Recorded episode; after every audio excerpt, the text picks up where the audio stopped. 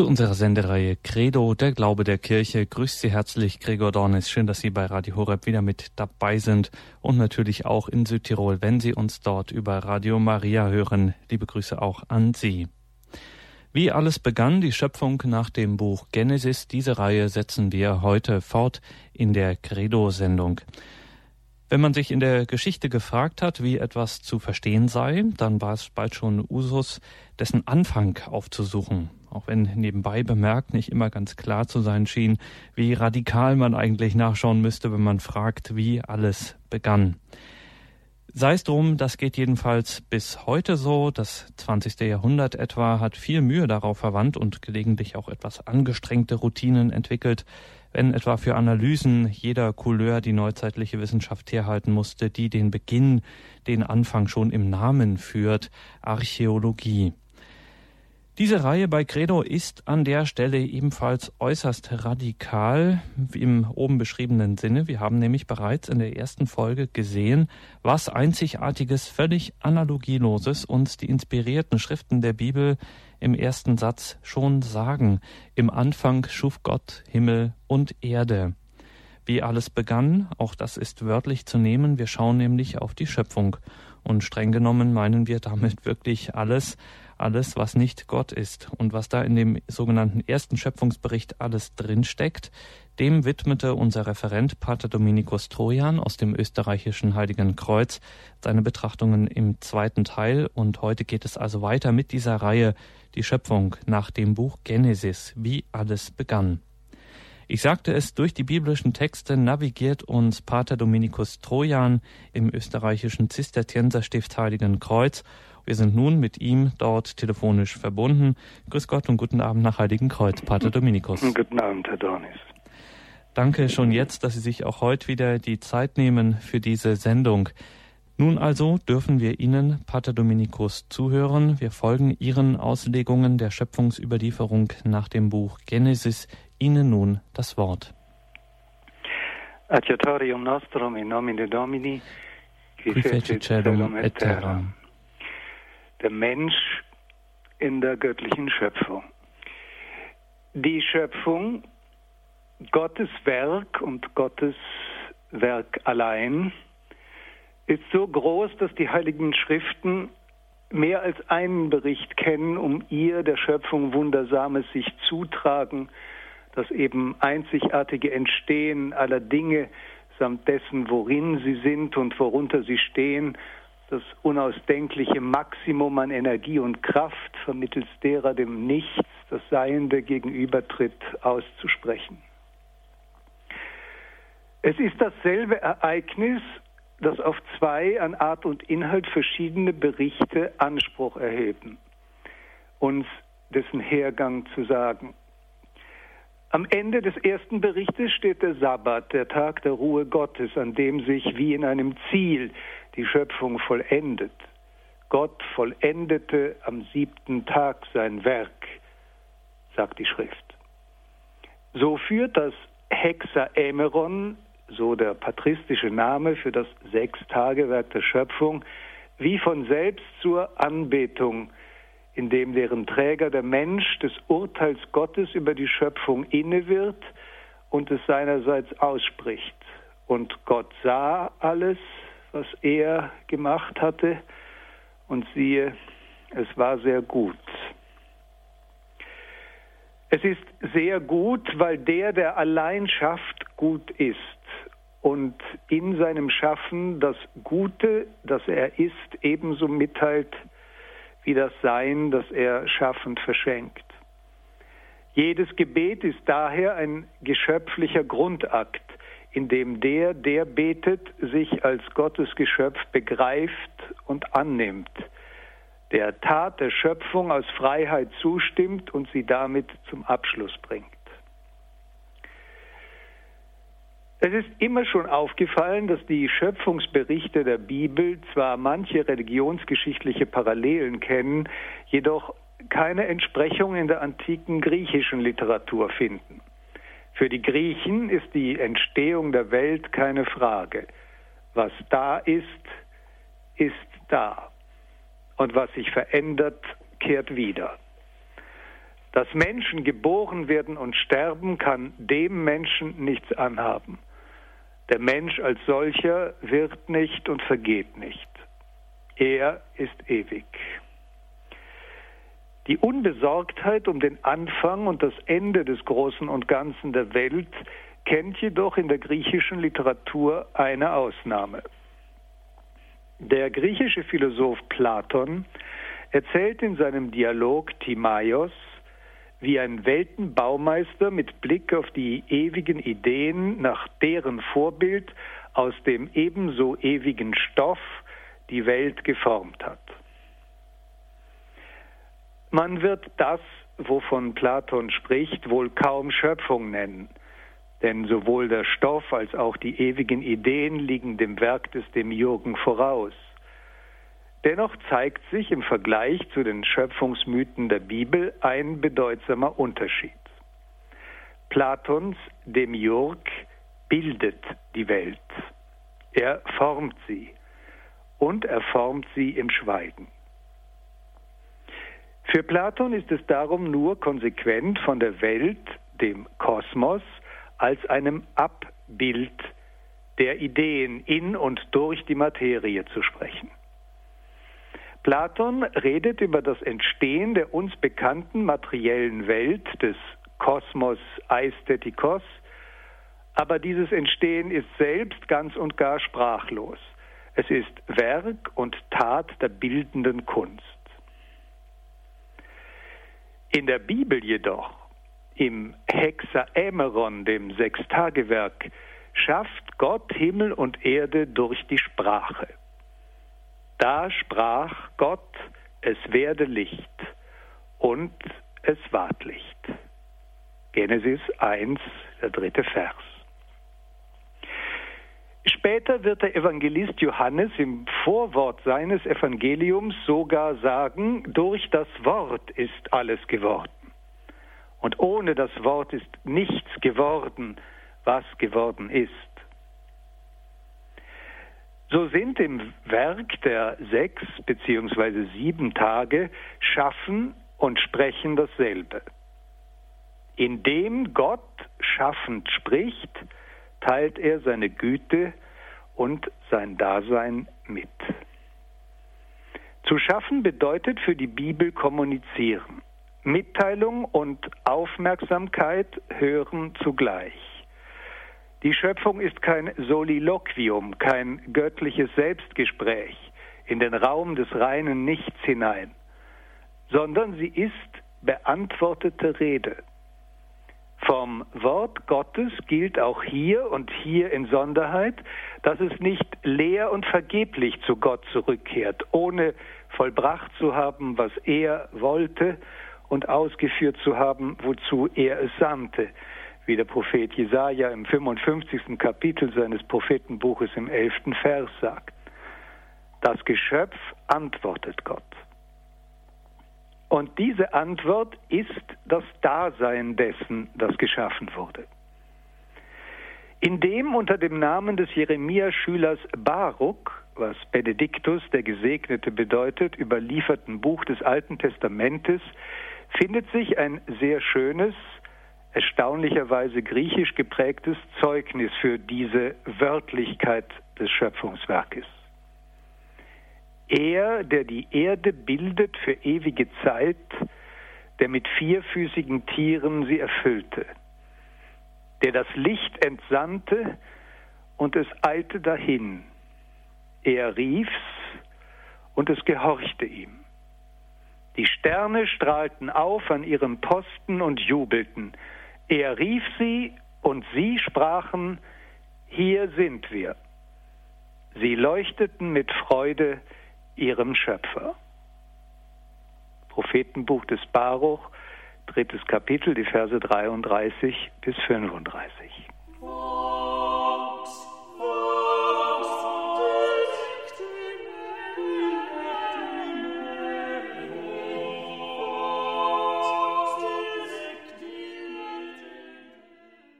Wenn nun die Schöpfung als solche im Ganzen ein Werk des göttlichen Wortes ist, dem die Geschöpfe durch ihr Dasein Antwort geben und darin in der Annahme ihrer eigenen Grenze und Begrenzung dem Wort Widerrede oder Widerspruch eine sachlich ursprünglich positive von unserem historischen Gebrauch grenzlich verschiedene Bedeutung verleihen, so gibt es darin doch eine Ausnahme, den Menschen.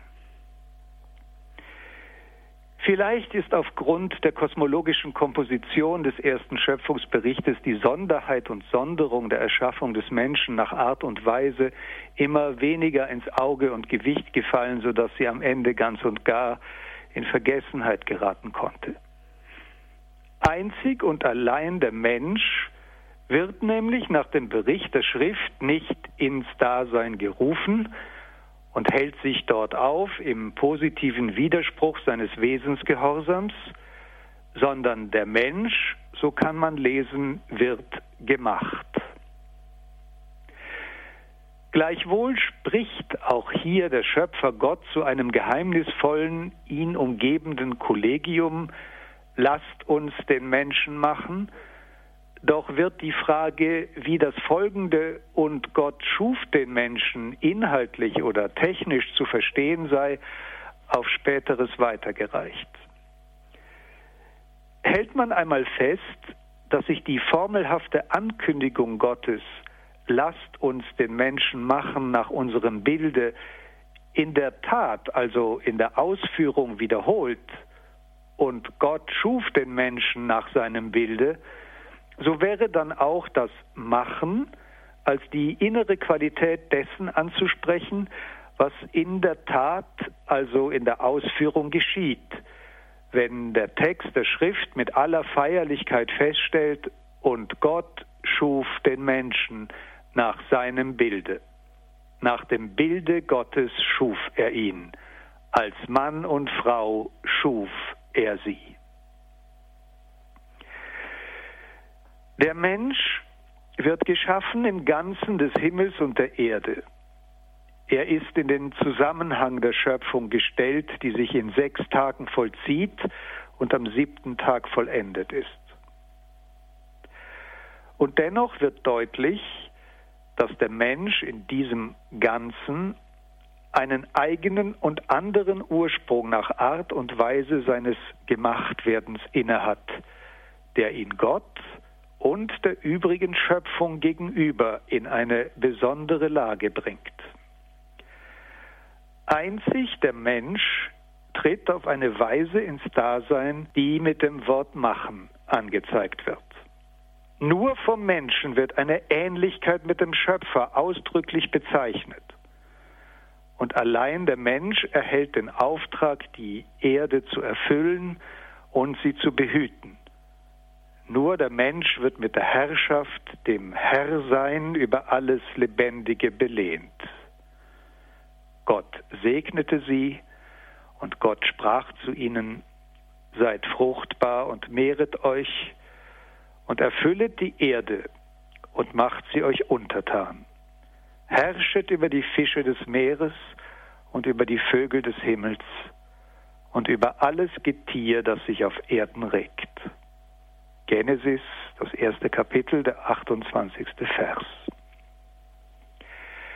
Der Mensch ist das einzige Wesen im Gefüge der Schöpfung, das einen Auftrag erhält. Gott überträgt ihm die Verantwortung für die Schöpfung. Er, Gott, vertraut sie ihm, dem Menschen an. Diese Verantwortung wurzelt in der Gottesebenbildlichkeit des Menschen, die wiederum Ausdruck und Frucht des Vertrauens Gottes in dieses einzige Geschöpf ist, dem er zutraut, sein Gottes Bild zu tragen und zu seinem Gleichnis in und für die Welt zu werden. Vertrauen, Zutrauen, Bild und Gleichnis Gleichnis Herrschaft.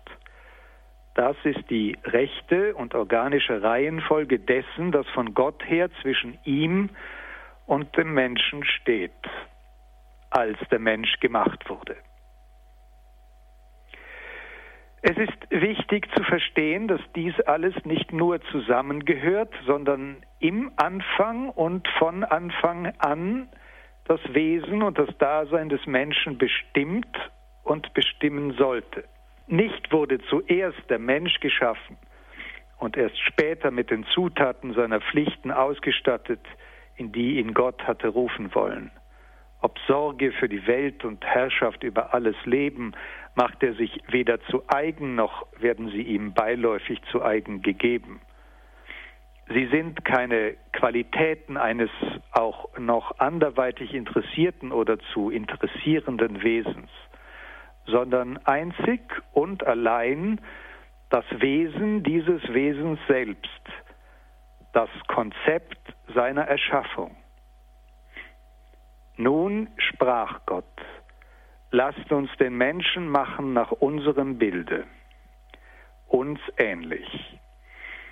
Sie sollen herrschen über die Fische des Meeres und über die Vögel des Himmels und das Vieh und über alles Wild des Feldes und über alles Gewürm, das auf dem Erdboden kriecht. Und Gott schuf den Menschen nach seinem Bilde. Genesis, das erste Kapitel, die Verse 26 und 27a.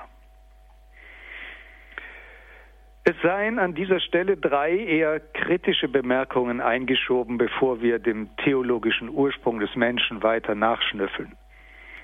Wer heute, meist eifrig, von der Pflicht und dem Auftrag des Menschen zur Schöpfungsbewahrung spricht, der sollte daran erinnert werden, dass es nur dann Sinn macht, von der Schöpfung zu sprechen, die man bewahren will, wenn man auch zuvor an einen Schöpfer glaubt.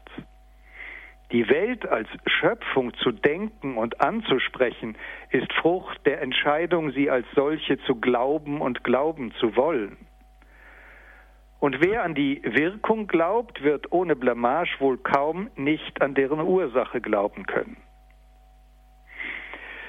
Zweitens ist deutlich geworden, dass die Herrschaft des Menschen über die Welt, also den für ihn erreichbaren Teil der Schöpfung, mitnichten ein moralisches Missverständnis darstellt, sondern wenn man an der Harmonie des göttlichen Sechstagewerkes und der inneren Verwiesenheit deren einzelner Teile aufeinander festhält, die Welt dem Menschen so anvertraut ist, dass sie tatsächlich dessen ob Sorge bedürftig ist, um recht da sein zu können. Der Mensch usurpiert die Welt also nicht und korrumpiert sie damit, sondern sie ist seiner bedürftig, wenn auch noch später zu klären sein wird, was der Abschluss der Schöpfung im Menschen und durch diesen für diese die Schöpfung nämlich wirklich bedeutet. Und schließlich hebt sich die Rede von der Schöpfung endgültig auf, wenn der Mensch derart in sie hineingezogen wird, dass seine gottbezügliche und gottgewollte Verschiedenheit allem anderen gegenüber, das geschaffen worden ist, darin verschwindet. Die Schöpfung, von der das erste Buch der Bibel berichtet, ist eine Partitur auf den Menschen hin, der in sie eingefügt wird wie ein Schlussstein, auf dem das Bild Gottes eingegriffelt ist. Nimmt man ihn weg, bleibt vom Universum nichts als ein Haufen Zeug übrig. Der Mensch bezeugt sein Besonderssein in der Schöpfung in der Besonderheit der Weise seines Erschaffenwerdens. Er wird nicht gerufen, nicht durch das menschliche Wort zum Sein herausgefordert, aus dem Nichts, sondern er wird gemacht. Und hatte von allem übrigen gegolten, dass es dem göttlichen Wort, es werde durch sein Dasein Antwort gibt, so wird der Mensch über diese Möglichkeit kaum verfügen, da er nicht gerufen, sondern eben gemacht ist. Und dennoch kann er nicht da sein, wenn er nicht sein Gemacht und Geschaffensein ausdrücklich annimmt und sich in ihm bewusst aufhält. Auch dem Menschen obliegt also eine Antwort auf das Geschenk des Daseins. Und zwar so, dass sich zugleich in, durch und mit dieser Antwort dieses Sein des Menschen Dasein vollendet. Dass der Mensch als Bild und Gleichnis Gottes gemacht wird, verleiht dessen Dasein zwei Qualitäten, die die Schöpfung selbst überschreiten und Kraft derer er der übrigen Welt immer voraus sein wird. Vernunft und Freiheit. Was immer also diese Antwort sein wird, die der Mensch auf die Gabe des Daseins gibt, sie wird frei und eine Frucht des Verstehens sein müssen. Wenn Gott selbst im Menschen der Ursprung von Freiheit und Vernunft ist, dann heißt das auch, dass die menschliche Vernunft und die menschliche Freiheit kein anderes Ziel als Gott kennen. Dass menschliche Freiheit dazu ist, sich in Gott aufzuheben und zu verlieren und menschliche Vernunft sich in seinem Lichte zu vollenden und daran zu erschöpfen. Es gehört also zur Begabung des Menschen, sich seines Ursprungs innezuwerten. Darum zu wissen, dass ihm sein Dasein gegeben ist und seine eigene Freiheit diesem Ursprung zuzuwenden, aus dem er ist und auch sonst alles. Der Mensch allein vermag das Geheimnis der Schöpfung zu verstehen. Ihn ruft kein Wort aus dem Nichts. Doch er wird des Wortes erkennend und teilhaftig, aus dem alles geworden ist und ohne das nichts wurde. Und er vermag es als solches anzunehmen in Freiheit, wodurch er im eigenen wie im Namen der ganzen Schöpfung Gott antwortet, im Geiste und in der Wahrheit. Es ist also die Schöpfung selbst, aus der die Sehnsucht und die Forderung hervorklingt nach der Anbetung im Geiste und der Wahrheit, die sich in Christus, dem Gott Menschen, erfüllen wird. Gott ist Geist, und die, die anbeten, müssen ihn im Geiste und in der Wahrheit anbeten wird der Herr zur samaritanischen Frau im Johannesevangelium sagen. Viertes Kapitel, 24. Vers. Wahres Beten erhebt seine Stimme von der Schöpfung her. Vom Erkennen und Bekennen des unausdenklichen Geschenkes des Daseins. Und nun vermögen wir den letzten Grund dafür zu benennen, weshalb der Mensch im Gefüge der Schöpfung für etwas Besonderes gilt.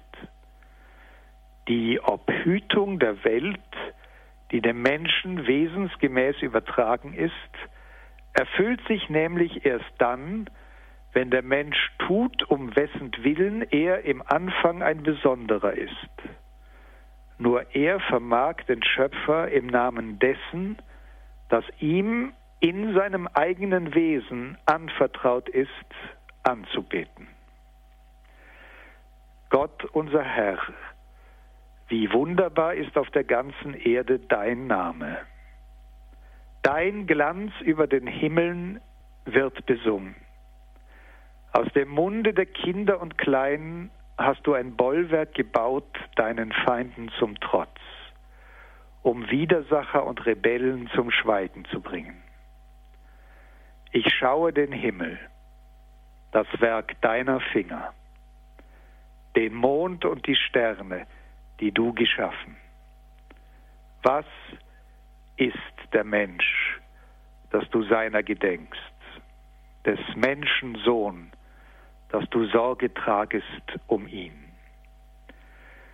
Du hast ihn fast zu einem göttlichen Wesen gemacht, hast ihn gekrönt mit Glorie und Glanz. Du hast ihm Macht gegeben über das Werk deiner Hände. Alles hast du ihm zu Füßen gelegt. All die Schafe und Rinder und die Tiere des Feldes, die Vögel des Himmels und die Fische im Meer und alles, was dahin zieht, die Pfade der Meere. Gott, unser Herr, wie wunderbar ist auf der ganzen Erde dein Name. Der Psalm 8. Die Art und Weise, wie der Psalmist hier aus dem demütigen Erstaunen über sein eigenes Erschaffensein hervor den Schöpfer besingt und zugleich von ihm her die eigene Größe und Sonderheit nicht weniger erstaunt entgegennimmt, wird erst dann so recht deutlich, wenn dem eine andere Hymne auf das Sonderbare des Menschen an die Seite gestellt wird, genommen aus einem antiken Theaterstück, in dem die Väter der Kirche gleichwohl bereits die Morgenröte Christi wahrgenommen haben. Das zweite Stasimon, das zweite Chorlied der Tragödie Antigone von Sophokles. Ungeheuer ist viel, doch nichts ungeheurer als der Mensch. Durch die grauliche Meeresflut bei dem tobenden Sturme von Süd, umtost von brechenden Wogen, so fährt er seinen Weg. Der Götterursprung Mutter Erde schwindet, ermüdet nicht, er mit den flügenden, Schollen aufwerfenden Rossen die Jahre durch, müht sie ab, das Feld bestellend. Der, der hier singt, kommt nicht weiter, als bis vor das Tor des Todes. Doch ist es damit zufrieden. Nur im Wissen, dass alles ersinnt, widerfährt ihm ein Anhauch des Staunens. Das aber richtungslos und damit sinnlos in der Neutralität eines im Grunde für niemanden, schon gar keinen Gott bedeutsamen Lebens zerrinnt.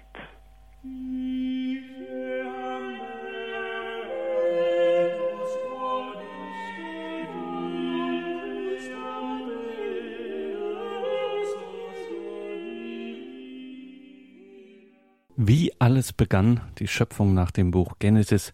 Wir hören heute in einem dritten Teil dieser Reihe hier in der Credo-Sendung bei Radio Horeb Pater Dominikus Trojan aus Heiligenkreuz in Österreich.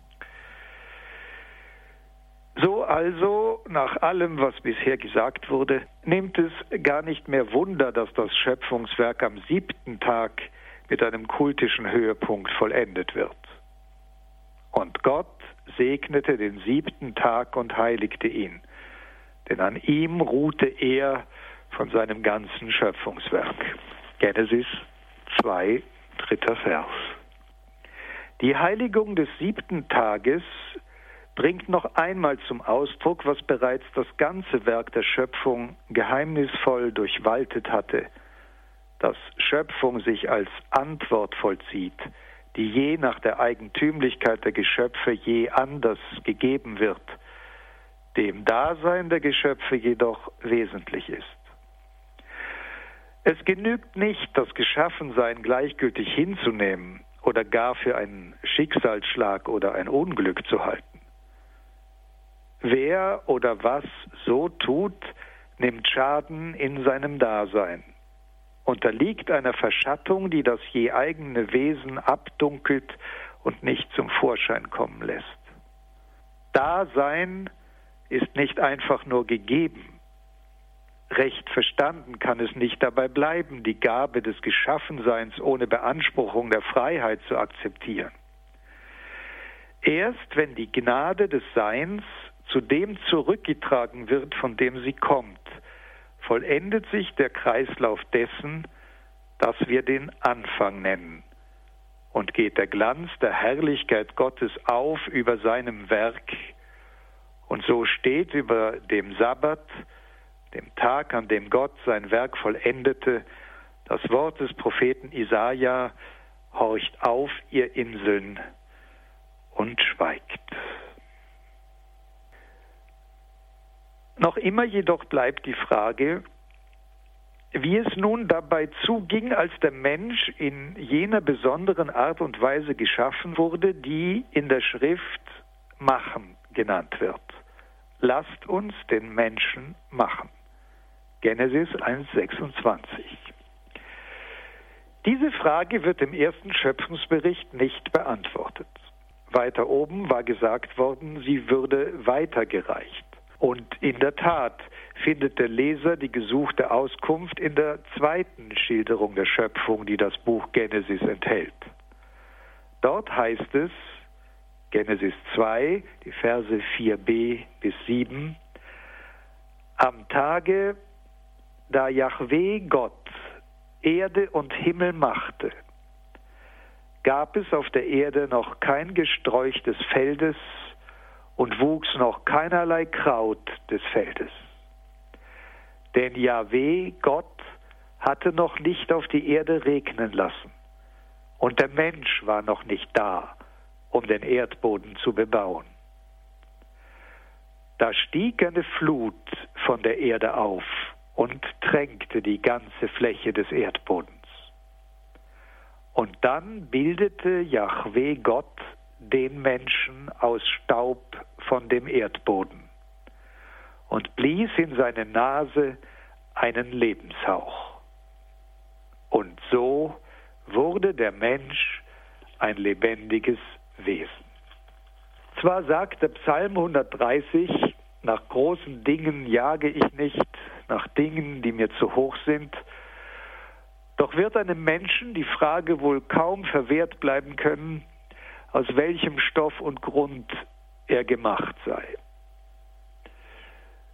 Was die Schrift zu dieser Frage sagt, ist klar und ernüchternd zugleich. Der Mensch wird gebildet, eplasen, wie der griechische Text des Alten Testamentes sagt, aus Staub, über den zuvor Wasser hinweggeflossen war. Da stieg eine Flut von der Erde auf und tränkte die ganze Fläche des Erdbodens. Die Gestalt des Menschen also ist Töpferwerk, von Gottes Hand geformt und aus Ton gemacht. Es ist so, wie der Sänger des 118. Psalms ausruft, es haben deine Hände mich gemacht und gebildet. Gib mir Einsicht und ich verstehe deine Gebote. Der Mensch ist aus Erde gebildet, aus Humus geformt. Er ist schwer und er ist bodenständig.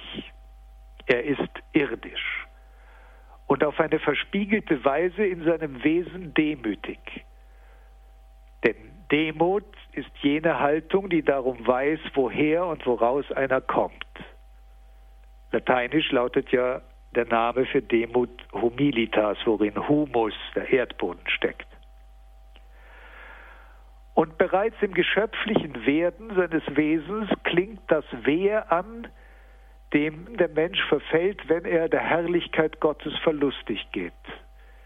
Im Schweiße deines Angesichtes, schreibt die Schrift, sollst du dein Brot essen, bis du zum Erdboden zurückkehrst, von dem du genommen bist.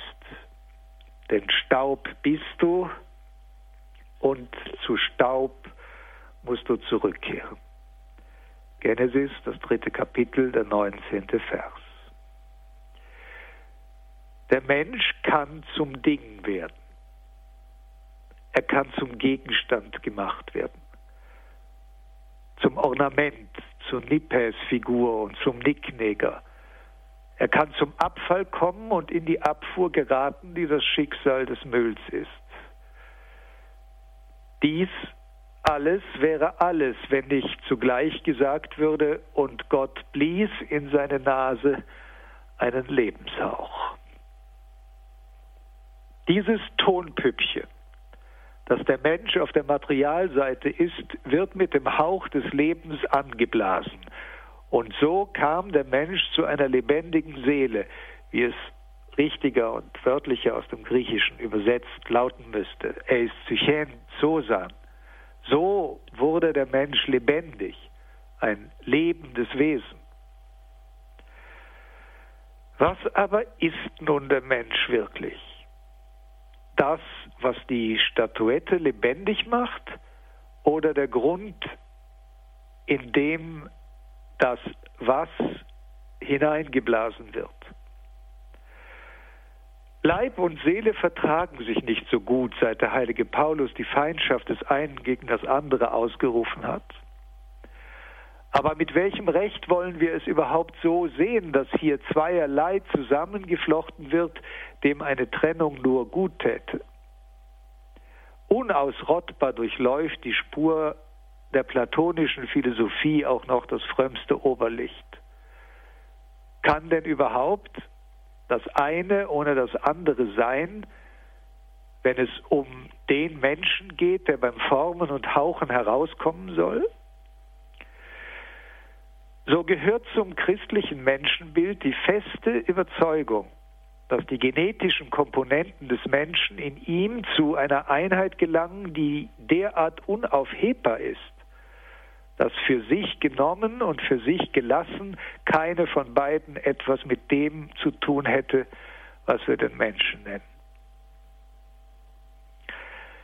Bereits einer der ersten Theologen der Kirche, der heilige Justinus der Märtyrer, ein bekehrter Philosoph, musste sich mit der Faszination herumplagen, die manche Christen für den platonischen Dualismus von Leib und Seele empfinden. In seinem Dialog an den Juden Tryphon schreibt Justinus, der Text stammt ungefähr aus der Mitte des zweiten Jahrhunderts, ich übersetze ihn gleich aus dem Lateinischen, was nun also ist zur Auferstehung gerufen und wem ist das ewige Leben versprochen? Da es dem Menschen gilt, die Verheißung zu leben in Christus, ist sie damit auch an das Fleisch gerichtet? Und ist der Mensch am Ende anderes als gebildet aus Körper und einer geistigen Seele? Ist nun die Seele allein der Mensch? Niemals, denn sie ist die Seele eines Menschen. Oder wird der Körper der Mensch genannt? Auch dies ist falsch denn wir sprechen vom Körper eines Menschen. Wenn nun aber keines von beiden für sich der Mensch ist, sondern er aus der Umarmung, dem Komplexus beider, der Seele und des Leibes besteht und von daher Mensch genannt wird, so folgt, dass Gott den Menschen ganz zum ewigen Leben und zur Auferstehung beruft, nicht einen Teil sondern alles, Leib und Seele. Nun ist das alles natürlich kein Zufall. Schließlich hat jeder von uns gute Gründe, seinen Körper loswerden zu wollen. Zum einen ist er, der Körper, der Grund dafür, dass wir uns mehrheitlich für zu kurz gekommen und zu lang geraten halten. Der Körper macht es uns jenseits der 60 schwer zu leben, wenn er nämlich beschwerlich wird und lästig. Der Körper ist es, der anzeigt, welche Stunde es uns geschlagen hat. Ist er doch das Vehikel der Zeit, wie Platon sagt. Und schließlich und endlich sterben wir in unserem Körper und um unseres Körpers willen, welcher, wie der Platon, der Sarg ist, in dem wir uns unser ganzes Leben hindurch aufhalten.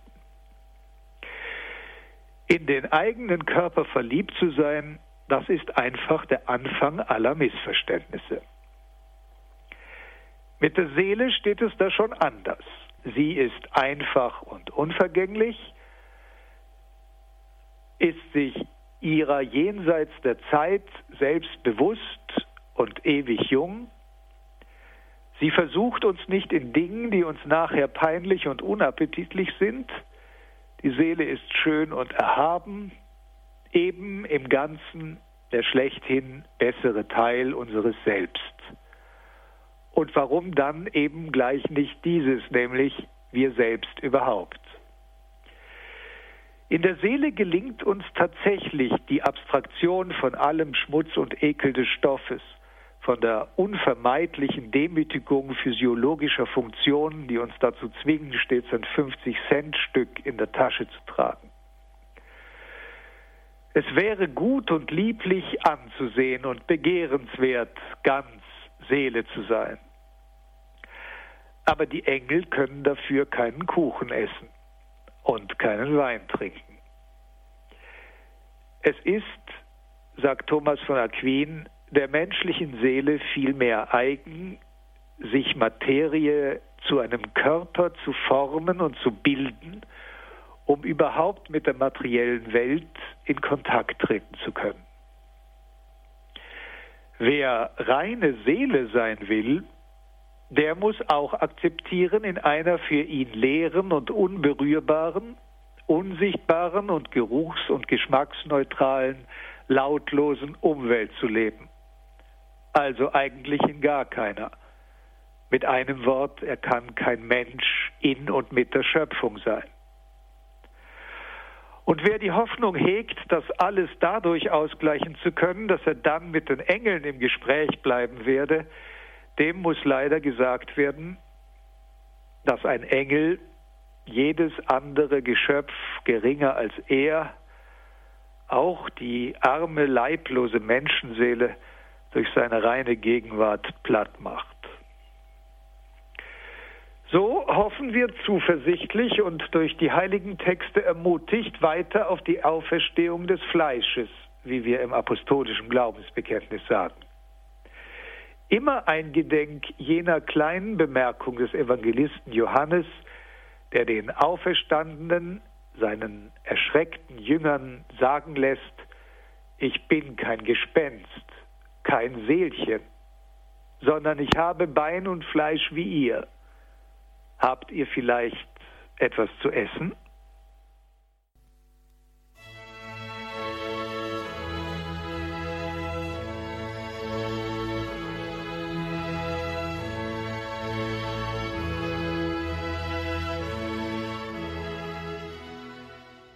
Wie alles begann die Schöpfung nach dem Buch Genesis. Wir hören heute in der Credo-Sendung bei Radio Horeb und Radio Maria in Südtirol wieder Pater Dominikus Trojan aus Heiligenkreuz in Österreich mit dieser seiner Reihe. Herzlichen Dank, Pater Dominikus, für Ihre Ausführungen. Eine erste Anruferin dürfen wir bereits in der Sendung begrüßen. Aus Eichstätt hat uns Frau Korn erreicht. Grüß Gott. Ja, grüß Gott. Ich habe folgende Frage. Ähm, Pater Trojan hat ähm, den Leib und die Geistseele einander gegenübergestellt. Ähm, jetzt frage ich mich, ähm, wo siedelt er die Gefühle an? Ähm, es gibt ja auch die Einteilung in Geist, Seele und Körper. Ähm, wie verbindet er diese, also praktisch heißt die Seele, die Seele ist, ist praktisch sind die Gefühle. Ähm, wie verbindet er das? Ja, danke für diese Frage, Pater Dominikus. Eine nicht ganz leichte Frage. Ja, das ist in der Tat also natürlich ein schwieriges, was heißt schwierig? Also zunächst muss dazu gesagt werden, dass diese Dreiteilung, Corpus, Anima und Animus, zurückgeht auf den heiligen Augustinus, der ja auf diese Grundidee seine Trinitätsspekulation aufbaut, dass also im Menschen ein so ein dreifaches Vermögen als Vestigium Trinitatis, also als Abbildung dessen, was die Trinität selber ist, vorfindlich sei. Äh, es besteht zunächst überhaupt kein Problem, das so anzunehmen, wie es ja die christliche Anthropologie durchaus auch tut. Wovon ich hier gesprochen habe, ist zunächst einmal ganz einfach der klassische platonische Dualismus, der vielen Christen, auch sehr engagierten Christen und gebildeten Christen in ihrem Denken steckt und äh, was jeweils immer dazu führt, zu vergessen, dass der Mensch ohne Leib einfach nicht Mensch ist.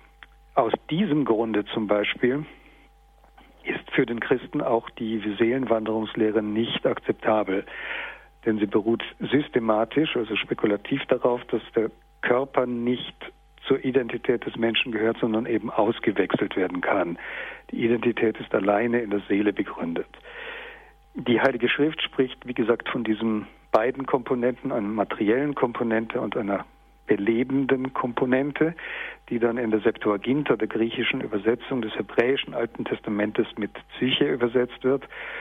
Und äh, auch der heilige Paulus greift aufgrund seiner Verankerung in der alexandrinischen Theologie diese Dualität von Leib und Seele auf, die er ja in seinen Briefen dann als widerstreitende Prinzipien beschreibt, dass in Menschen auch das ist, was wir das Gemüthafte nennen, ist natürlich auch eine alte Entdeckung. Schon Platon spricht davon. Für Platon ist also in die Seele selber drei geteilt. Sie hat drei Stufen. Darin gibt es ein gemüthaftes Element, es gibt darin ein voluntatives, also willentliches Moment und ein intellektives, erkennendes Element.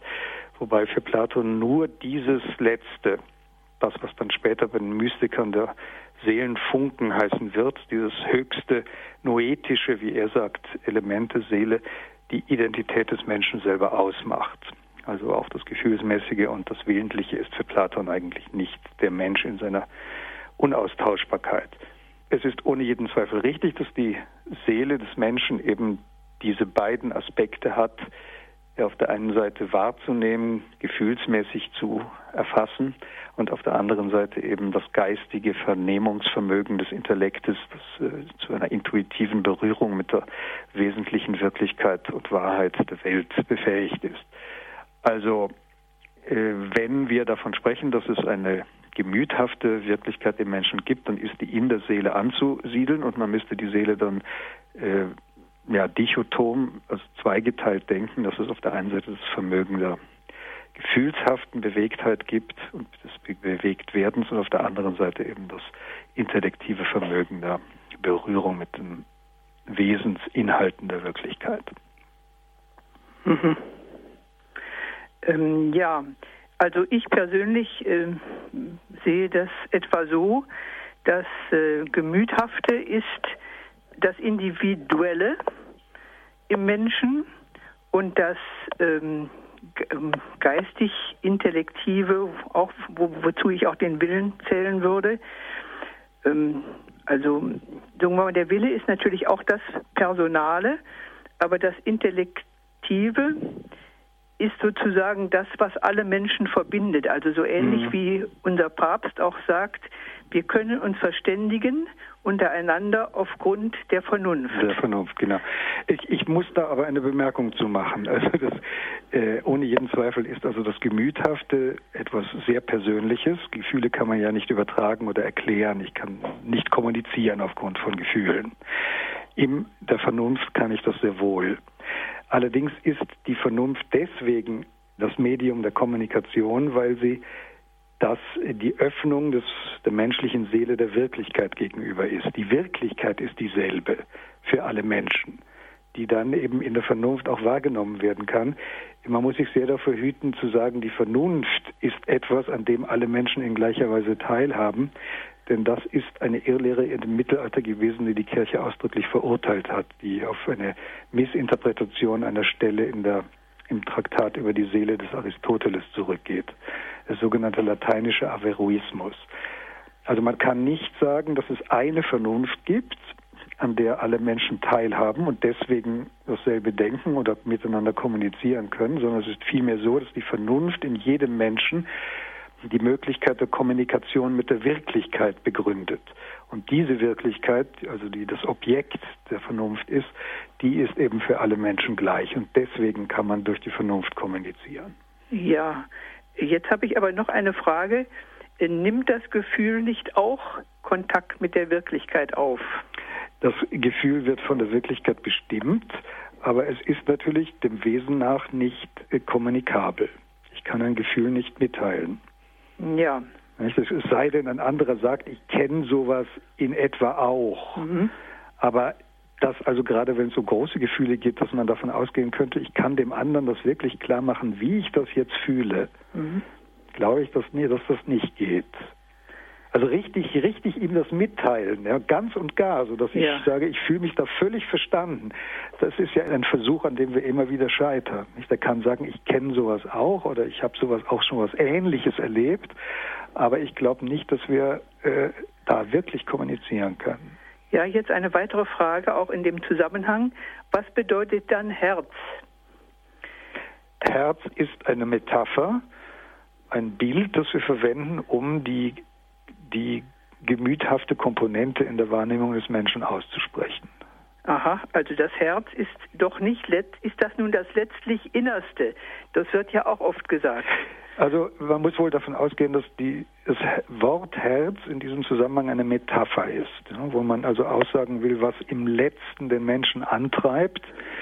Und man muss ja wohl sagen, dass Gefühle den Menschen mehr bestimmen als intellektive Einsichten.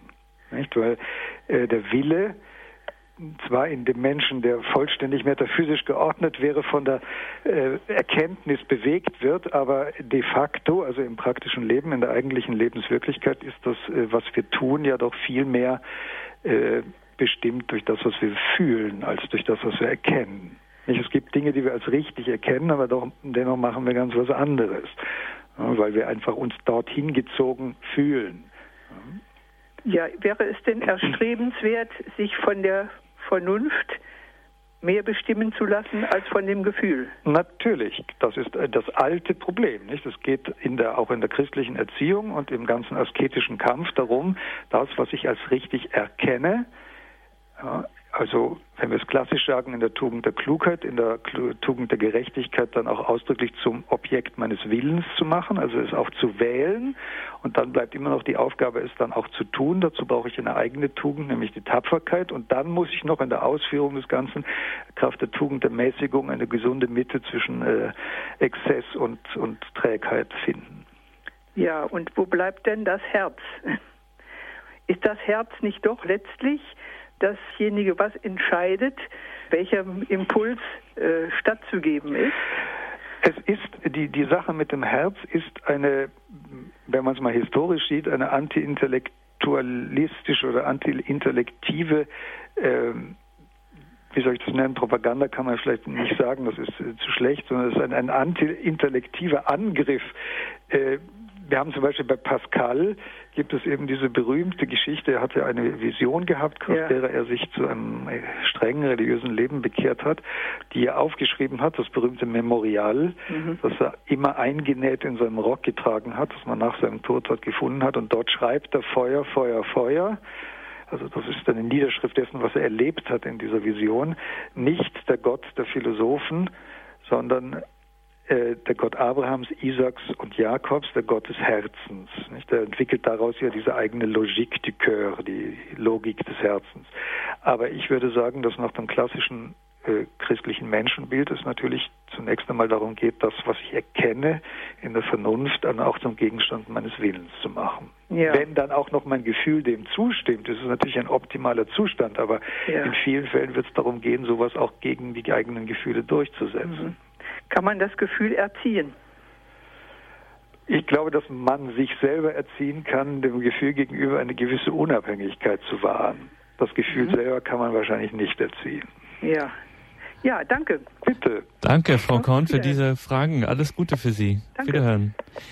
Ja, oder vielleicht könnte man sagen, ich fange jetzt doch nochmal so an, weiter zu fragen ähm, in diese Richtung von Frau Korn. Vielleicht könnte man ja sagen, dass man das Gefühl so ein bisschen nachzieht äh, hinter dieser Erkenntnis dessen, was gut ist oder was wahr ist, so wie man ja auch ein altes Motiv dieses ist eben, dass das Tugendhafte nicht das Angenehme ist, äh, sondern das eben äh, Vernünftige also, und das dann vielleicht aber dasjenige, also das, was gut und wahr ist, eben mit im Laufe der Zeit, im Laufe dieses Nachziehens dann auch angenehm wird. Äh, es gibt in der Regel des heiligen Benedikt, die wir auf unsere bescheidene Weise in Heiligen Kreuz als äh, Zisterzienser auch befolgen, eine wunderschöne Formulierung. Der heilige Benedikt sagt dort am Ende des Vorwortes der Regel, äh, es sei nicht seine Absicht, irgendwelche strengen Anweisungen zu geben.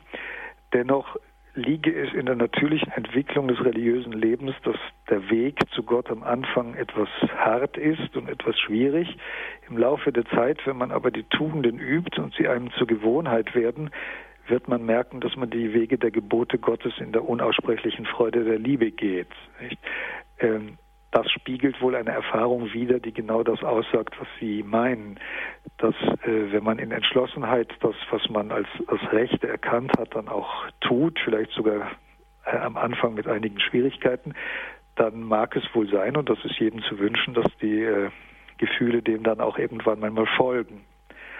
Aber grundsätzlich müssen wir auch wissen, dass wir als erbsündlich äh, gestörte Menschen es mit dieser Verschiedenheit zu tun haben, die dem heiligen Paulus dann dazu führt zu sagen, was ich will, das äh, tue ich nicht, aber das, was ich nicht will, das tue ich. Und Gefühl ist eine Erklärung für diese Verschiedenheit. Und kehren wir nochmal zu Ihren Gedanken von der Einheit, von dieser leibseelischen Einheit zurück. Wenn Sie sagen am Eingang Ihres Vortrages, dass die Anbetung ein geschöpflicher Grundakt ist und dass diese Form der Antwort eben dem Menschen in einer ganz besonderen Weise zukommt, gleichzeitig aber der Körper sozusagen unser unmittelbarster Kontakt zur Schöpfung ist, unter anderem als Vehikel der Zeit, aber eben auch als ein räumliches Phänomen, durch das wir zu dieser Schöpfung auch gelangen, äh, dann muss man sagen, ohne dem, ohne diese Einheit, ohne das Und zwischen Leib und Seele geht's gar nicht. Nein, überhaupt nicht. Ich meine, das, das ist ja das, worauf mein ganzer Gedanke hinzielte. Der Mensch ist körperlich eben gerade als Mensch, als der zu Freiheit und Geist berufener. Insofern ist er ja für den mittelalterlichen Denker auch die Klammer, die die ganze Welt zusammenhält. Nicht? Im Mittelalter ging man davon aus, dass es im Prinzip zwei Welthemisphären gibt, die sinnlich erfahrbare Welt und die Geistwelt, der Engel.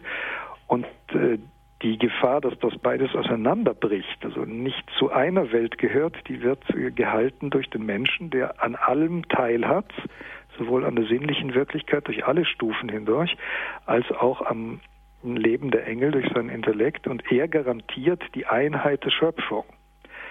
Äh, es ist auch bei der ganzen Frage der Anbetung, es ist das, was ich hoffe, irgendwie klar gesagt zu haben, ähm, sehr stark betonen möchte. Der Mensch betet im Namen der ganzen Schöpfung. Er betet Gott an, nicht für sich. Er ist der, der die Schöpfung verstehen kann. Und in diesem Verstehen kommt sie, weil es zur Anbetung führt, zur Vollendung. Nicht? Die Vollendungsgestalt des Menschen ist ein Wesen, das Geschöpf ist, an allem teilnehmen kann, was die Schöpfung beinhaltet, aber zugleich auch die Schöpfung versteht und aus diesem Verstehen in Freiheit die Antwort gibt für eben alle anderen geschaffenen Wesen.